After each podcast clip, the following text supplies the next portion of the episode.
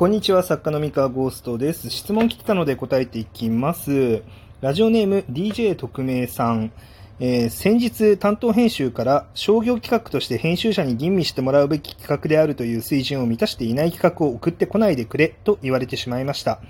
えー、自分としては市場を自分なりに読み、売れる要素を詰め込み、そして担当の好みに合わせた企画企画を送っていたのですが、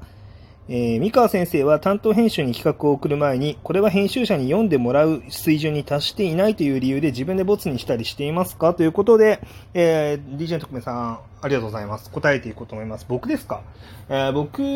は企画はですね、うーんとね、企画書として送るものに関してはかなり吟味してから送ってます。えー、なので、まあ、多分企画書を送る段階で商業水準に達してないものはないんじゃないかな、多分。って思うんですけれども、えー、ただですね、僕の場合は、えー、っとですね、企画書を送る前に、まあ、そもそもですね、こんなアイデアどうよみたいな、あの雑談みたいなものをですね、あの、まあ、ショートメッセージなり、あの、こあの口頭なりで、まあ、伝えるんですね。まあ、ショートメッセージっていうのは、まあ、LINE とかね、うん、の、なんかああいう、まあ、すごい公式的な場じゃない ところに、まあ、サクッと、まあちょっと、あの、パッと思いついたアイデアみたいなのを送って反応を見て、あんま受けてねえなって思ったら、まあ特に掘り下げないで、あ、ちょっと受けたなって思ったら掘り下げてみるみたいな感じのことをやったりとか、まああとはその、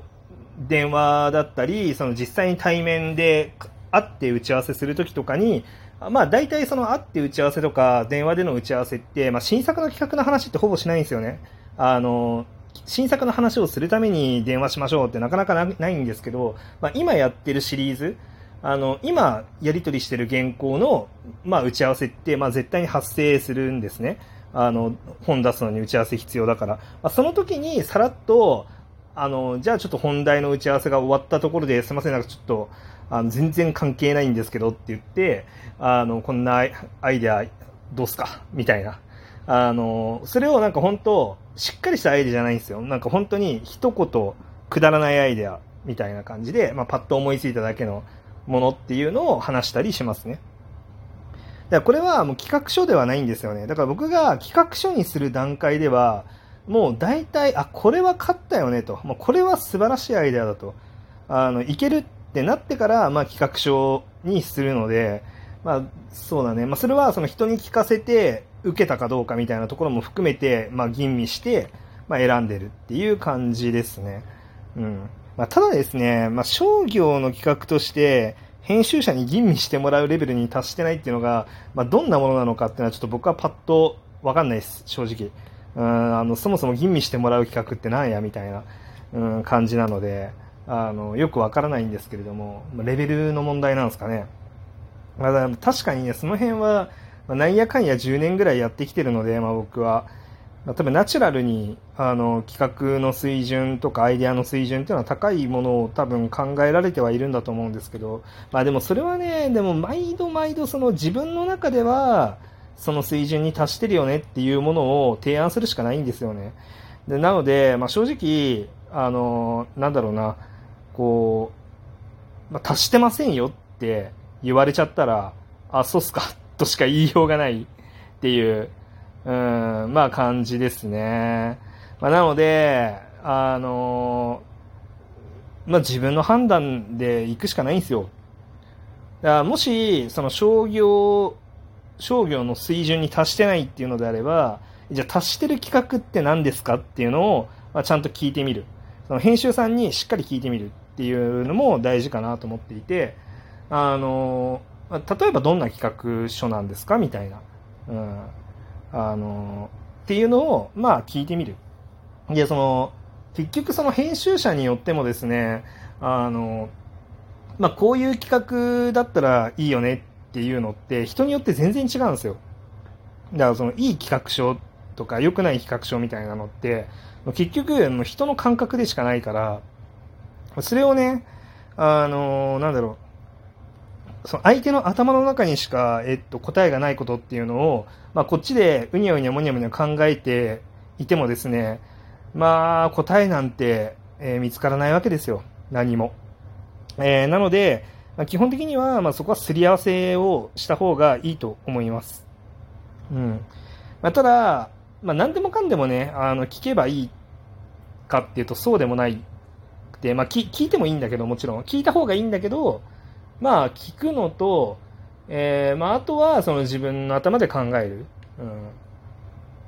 その、一体自分の企画のどのあたりが、さあのうまくいってないんだろうなっていうのは、まあ、しっかり考えてみる。で、それでも、まあなんか、その、なんだろう、な考えて、まあここかな、みたいな、あの、仮説を持った上で、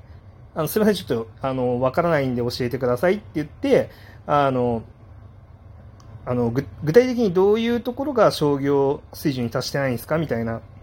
ことを聞いて、まあ、すり合わせて、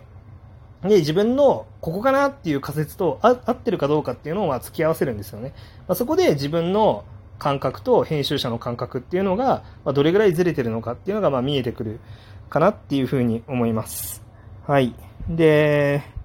あとですね、その市場を読んで売れる要素を詰め込む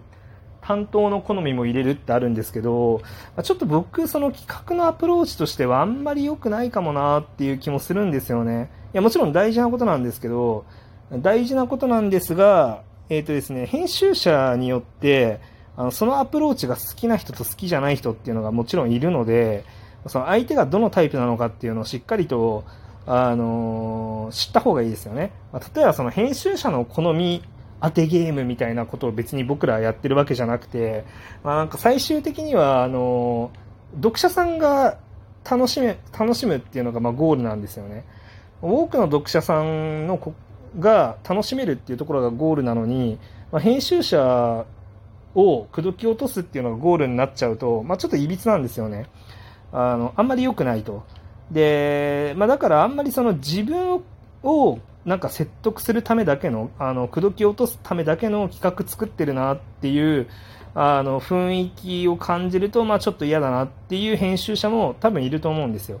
ただ、まあその人によると思うんですね。あの、自分はもう自分の好みの自分が好きなもの、本しか作りたくないっていう編集者ももちろんいると思うし、まあ、そこはなんか人によって違うんですね。だから、この人がどんなタイプなのかっていうのを、まあ、結局その、すり合わせないとわかんないんですよ。だからその、例えばその、過去、あの、売れる要素を詰め込みっていう話も、まあ、多分その作家さん本人が売れる要素を詰め込んだらいいんじゃないかって多分考えてると思うんだけど、えっと、編集者がそう考えてるとは限らないんですよね。